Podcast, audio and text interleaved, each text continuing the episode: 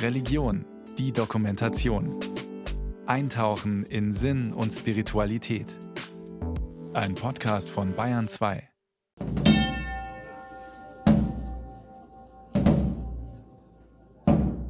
Ich habe nicht nach der päpstlichen Würde getrachtet und hätte meine Tage lieber in der Einsamkeit des Privatlebens beschlossen. Wie gerne hätte ich die Papstkrone ausgeschlagen. Nur die Furcht vor Gott und die Gefahr einer Kirchenspaltung haben mich zur Übernahme dieses Amtes bewogen.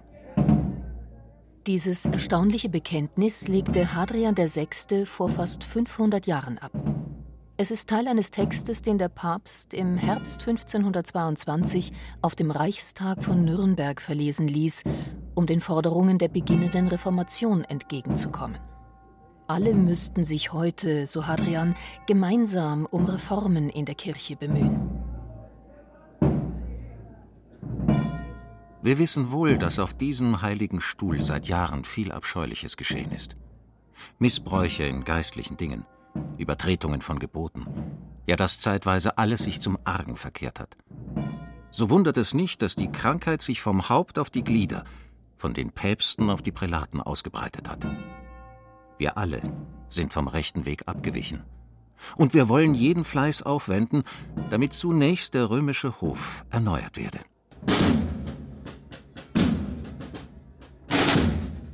Wer war Hadrian VI.? Jener Mann, den man im Januar 1522 zum Nachfolger Petri gewählt hatte und der nun provokante Impulse formulierte, die seinen Vorgängern nie über die Lippen kamen. Gedanken von Rektor Michael Max, Pater Markus Graulich, Professor Martin Wallraff und Kardinal Walter Kasper. Hadrian war von seiner ganzen Lebenseinstellung und von seiner ganzen Spiritualität ein zutiefst asketischer Mensch, einer, der Klarheit im Denken besaß und in der Analyse und das eben mit seiner Spiritualität zu verbinden wusste. Adrian war Niederländer, also damals noch Heiliges Römisches Reich Deutsche Nation, ein sehr frommer Mensch mit sehr vielen Prinzipien, der sehr viel Zeit des Tages auf die Feier der Heiligen Messe und das Gebet verwendete. Hadrian war sicher eine Person, die den Reformbedarf der Kirche, wie man damals sagte, an Haupt und Gliedern in vollem Umfang erkannt hat und versucht hat, in dieser Hinsicht etwas zu unternehmen. Sein Pontifikat fand in einer der schwierigsten Zeiten der Kirchengeschichte statt. Man erhoffte sich von Hadrian, die Reformation wenigstens eindämmen zu können.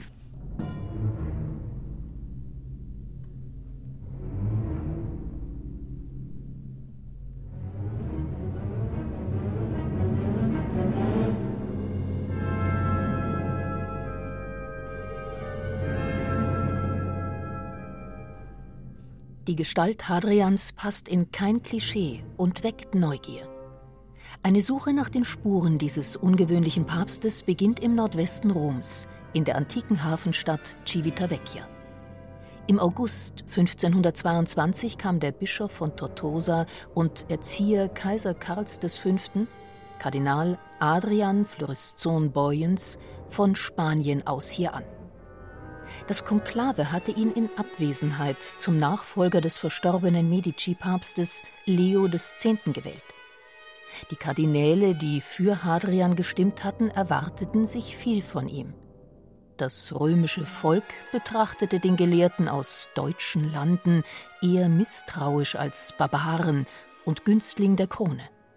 O verruchtes Kardinalskollegium, Verräter des Blutes Christi, die ihr den schönen Vatikan dem deutschen Zorne ausgeliefert habt. Zerreißt euch der Schmerz nicht das Herz? O kaputte Welt, Zeitalter voll Irrtum. Heißt es in einem Kommentar, den man in Rom an der Statue des Pasquino anbrachte, einer armlosen, antiken Marmorfigur, die man bis heute am Rand der Piazza Navona besuchen kann. Der weite Platz im Herzen der Altstadt war von jeher ein Treffpunkt von Römern und Pilgern aus aller Welt.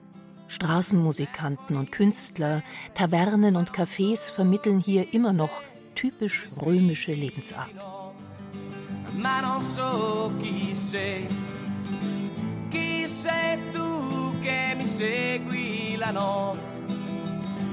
Chi sei, tu che mi guardi le spalle.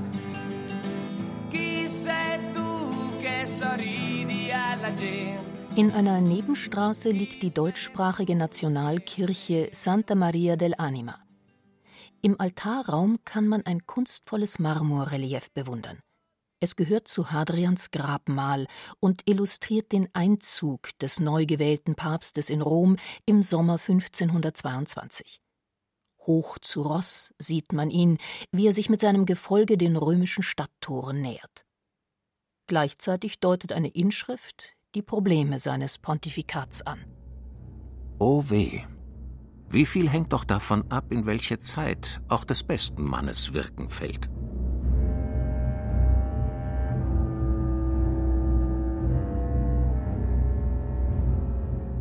Hadrian dürften schon rasch nach seiner Ankunft die enormen Widersprüche aufgefallen sein, unter denen Rom und die Kirche litten. Denn der Weg von der Küste in die Stadt führte durch Sümpfe, die Brutstätten für Krankheitskeime aller Art waren, und vorbei an den Elendsquartieren der Ärmsten. Nicht nur das, innerhalb der mächtigen Stadtmauern Roms wütete 1522 die Pest. Tote säumten die Straßen, weiß die römische Kunsthistorikerin Corinna Landi. È anche la verità che era una città che era ancora molto medievale. Die Wahrheit ist, dass Rom damals eine zutiefst mittelalterliche Stadt war. Die Stadt war arm. Wenn wir von Prostitution und Korruption sprechen, war Rom vermutlich auch nicht schlimmer als andere Städte. Aber was den Schmutz und die hygienischen Verhältnisse angeht, muss man sagen, es fehlte in jeder Hinsicht an einer Infrastruktur oder einer Kanalisation. Das mittelalterliche Rom zählte nach mehreren Plünderungen nur noch knapp 40.000 Einwohner. Das entsprach kaum 10 Prozent der antiken Größe der Stadt. Vom einstigen Glanz war wenig geblieben. Der Vatikan war zu Beginn des 16. Jahrhunderts eine riesige Baustelle inmitten von Ruinen. Sein Anblick vermochte Hadrians Entsetzen über die elenden Verhältnisse sicher ebenso wenig zu mildern wie Berichte über rauschende Feste des Klerus. Der Niederländer spürte, spirituelle Erneuerung und soziale Reformen taten Not, nicht Ausschweifungen oder luxuriöse Bauprojekte.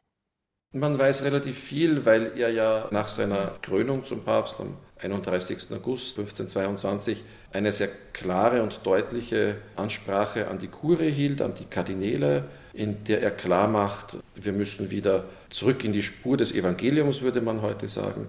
Die Kirche muss wieder von Christus her leben und von ihm Zeugnis geben und all diese weltlichen Dinge, die die Prälaten, die Kardinäle so beschäftigten, müssen aus diesem Grund wieder zurückgefahren werden.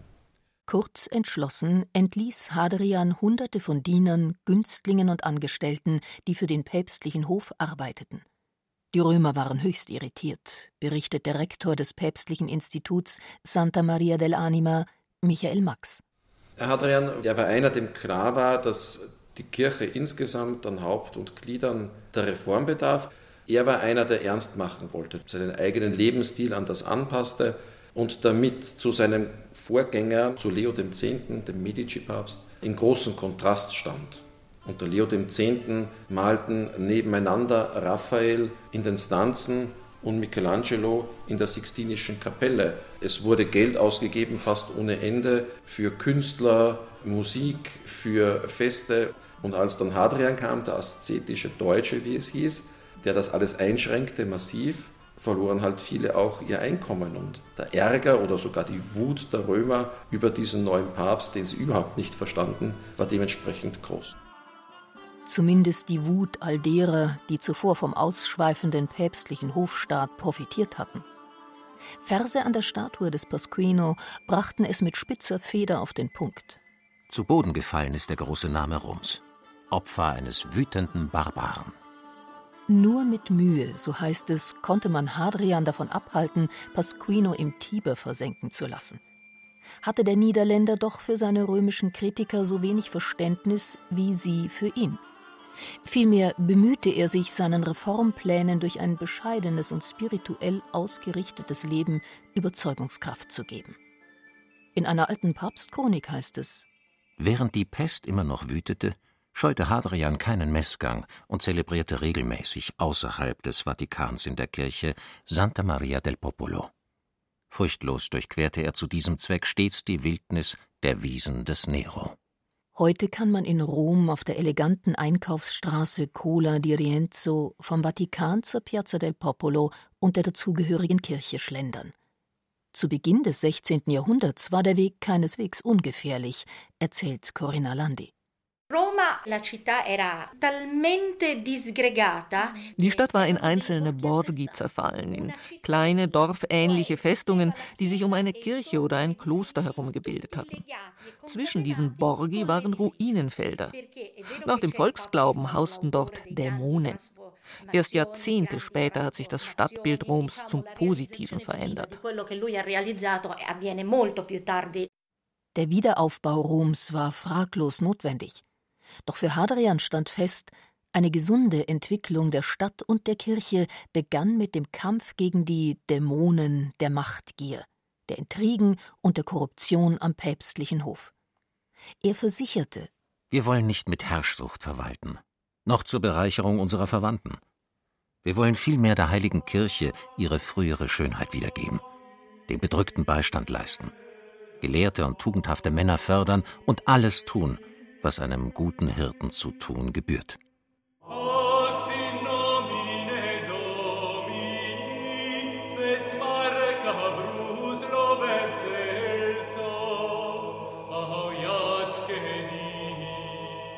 Zu den wenigen Hoffnungsträgern zählten in Rom damals Einrichtungen, die von Stiftungen oder Orden gefördert wurden. Aus diesem Grund habe Hadrian wohl auch die Kirche Santa Maria del Popolo geschätzt, meint der römische Augustiner Antonio Truda. Im 16. Jahrhundert war hier neben der Kirche ein großer Konvent mit sehr vielen Augustinern. Unser Kloster war wohlhabend und betreute ein Krankenhaus sowie ein weites Gebiet mit Landwirtschaft und Ställen. Wir waren Teil der lombardischen Augustiner-Kongregation und eng mit der Reformkongregation in Sachsen verbunden, zu der Martin Luther gehörte.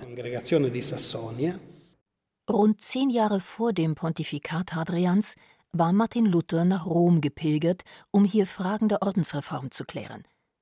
Einiges spreche dafür, dass er zu jener Zeit im Konvent von Santa Maria del Popolo wohnte und in der relativ dunklen, schlichten Kirche gerne zelebrierte, meint Pater Antonio. Der Augustiner verweist auf eine Seitenkapelle mit einem gotischen Kruzifix. In dieser Kapelle des Gekreuzigten, so heißt es in unserem Konvent, hat Martin Luther die Messe gefeiert. Er hatte großen Respekt vor dem Geheimnis des Glaubens.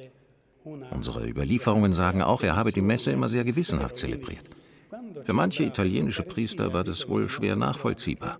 Und man erzählt, sie hätten immer unruhig gewartet, bis er endlich fertig war. Luther wiederum zeigte sich in Briefen und Aufzeichnungen oft irritiert über das aus seiner Sicht ungestüme italienische Temperament.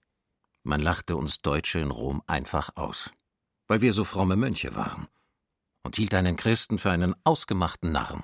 Ganz eindeutig machten die Unterschiede zwischen den Mentalitäten nördlich und südlich der Alpen Luther ebenso zu schaffen wie zehn Jahre später Hadrian. Pasquino tadelte den deutschen Papst jedenfalls immer wieder mit harten Worten. Unergründlich bist du, Hadrian, wie das Meer. Grausam gegenüber allen, zu niemandem gut.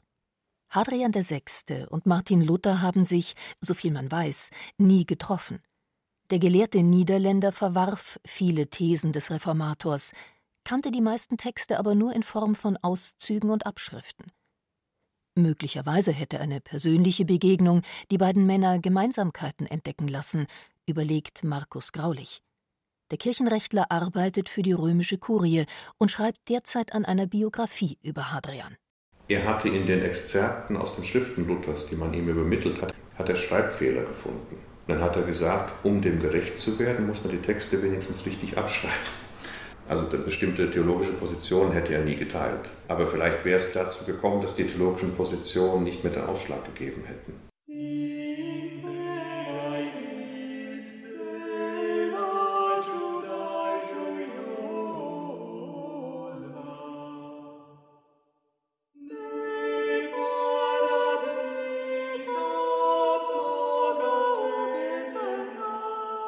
Man weiß, dass Luther während seiner Romreise das Gespräch mit dem Ordensgeneral der Augustiner, Egidio da Viterbo, suchte. Der Italiener residierte in der römischen Altstadt bei der Kirche Sant'Agostino.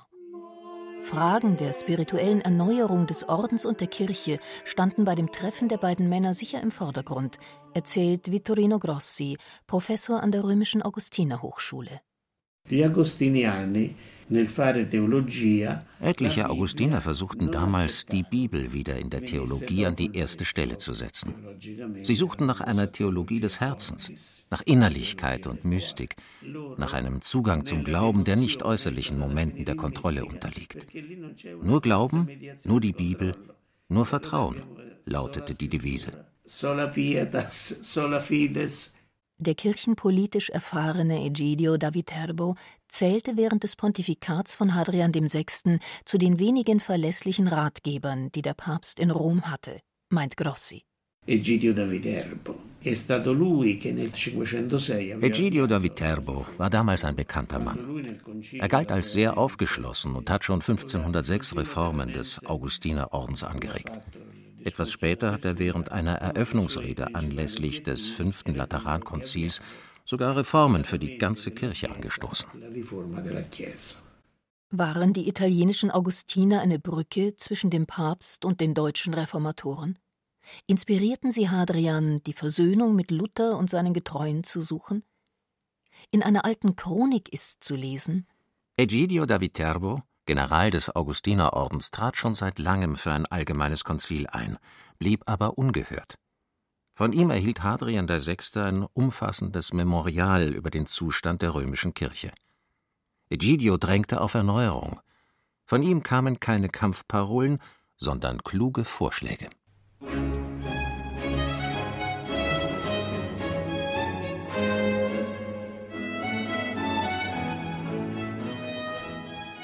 Ganz Europa war im 16. Jahrhundert im Umbruch.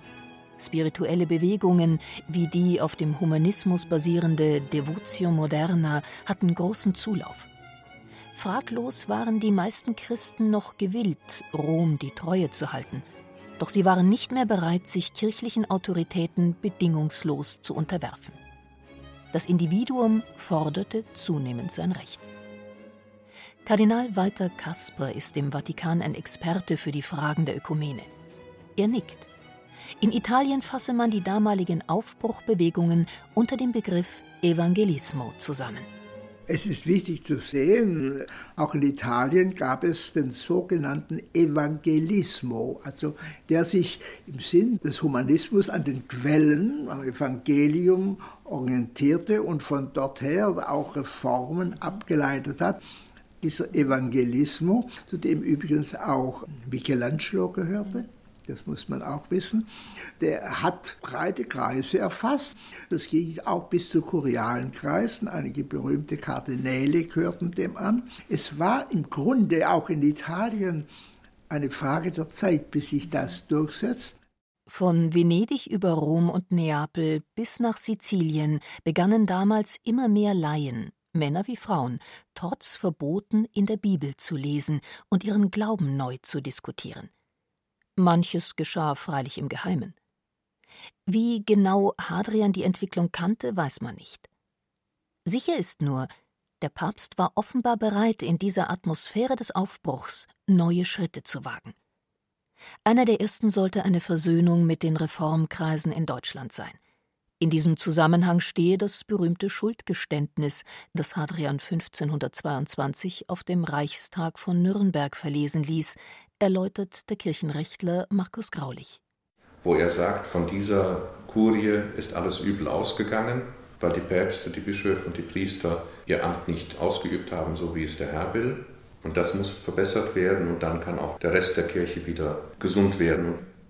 Papst Hadrian VI. hat es so formuliert. Wir wollen alle Mühe anwenden, damit zuerst der römische Hof, von dem die Übel wohl ausgingen, reformiert werde. Dann wird auch von hier die Gesundung beginnen. Solches zu vollziehen, fühlen wir uns umso mehr verpflichtet, als die ganze Welt eine solche Reform begehrt.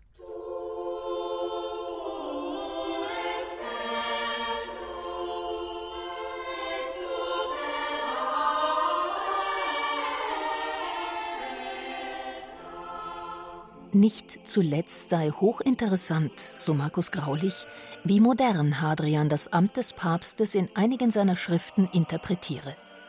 Ja, was mir immer sehr wichtig ist, ist, dass Hadrian eine sehr, ich würde sagen, heutige Ansicht über das Papsttum verbreitet, dass der Papst nicht der Herr ist, sondern er nennt ihn zum Beispiel einen Diener und äh, versucht hat auch zu zeigen, dass der Papst nicht unfehlbar ist und nicht machen kann, was er will. Also er würde das Amt nie als Macht verstehen, sondern als Dienst für die Seelen. Und dem ist alles untergeordnet. Die persönliche Lebensführung dann eben auch, die dazugehört. Doch so überzeugend Hadrians Einsichten auch klingen, nördlich der Alpen treffen sie 1522 nicht mehr auf offene Ohren. Die Reformation ist hier bereits zu einem Politikum geworden. Man erstrebt Freiheit auf allen Ebenen. Die Zeit der Verhandlungen ist vorbei, die Kirchenspaltung nicht mehr abzuwenden. Politisch aufgeheizte Religionskriege, wie der Dreißigjährige Krieg, fordern in der Folgezeit zigtausende von Opfern. Dennoch müsse man sehen, dass Hadrian der Kirche entscheidende Impulse gegeben habe, meint der lutherische Kirchenhistoriker Martin Wallraff. Das heißt, er hat eine Schuld der Kirche eingestanden, insofern als es wirklich nicht nur einzelne Verfehlungen gibt, sondern strukturelle Probleme in der Kurie. Und er hat auf dieser Basis sich dafür eingesetzt, den geistlichen Charakter der Kirche wieder stark in den Vordergrund zu stellen.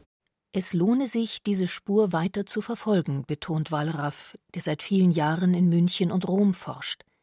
Denn Hadrians Einsichten eröffneten für die Entwicklung innerhalb der katholischen Kirche ebenso Chancen wie für Fortschritte in der Ökumene. Aus ökumenischer Sicht ist es einfach ganz grundsätzlich wichtig, die Reformanliegen aller beteiligten Kräfte im 16. Jahrhundert zu würdigen und dabei auch zu würdigen, dass es grundsätzlich eine große, bunte und sehr, sehr vielgestaltige Landschaft von Versuchen der Reform gibt, die uns auch heute helfen können, diese alte Polarisierung aufzubrechen.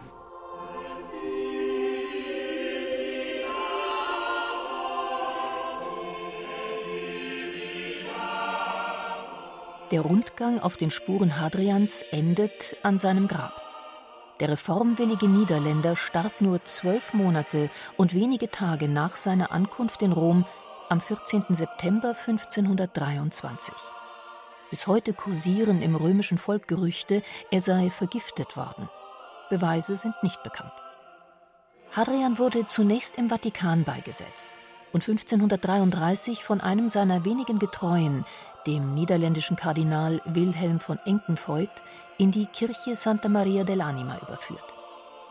Bei einer Audienz für die Vertreter der Anima resümierte Papst Franziskus 2022 augenzwinkernd. In seinem kurzen, nur etwas über ein Jahr dauernden Pontifikat hat Hadrian sich vor allem um die Versöhnung in Kirche und Welt bemüht. Deshalb hat er auch seinen Nuntius nach Nürnberg geschickt, um Luther und seine Gefolgsleute wieder mit der Kirche zu versöhnen. Zugleich hat er ausdrücklich für die Sünden der Prälaten der römischen Kurie um Vergebung gebeten. Mutig. Heute hätte er damit viel Arbeit. Anlässlich des 500-jährigen Jubiläums von Hadrians Amtsantritt folgte Walter Kasper bei einem Festvortrag in der Anima ähnlichen Gedanken. Es gelte, so der Kardinal, die Erfahrungen dieses außergewöhnlichen Papstes für die Moderne nutzbar zu machen. Damals hat die Kirche die Herausforderung ihrer Zeit verschlafen. Aber sind wir heute wach und auf Draht? Hören wir auf die Mahnungen des heutigen Papstes? Die Kirche steht in einer tiefen Krise, einer Krise, die vielleicht noch schlimmer ist, als die im 16. Jahrhundert es war. Sie muss durch das Feuer der Krise hindurch.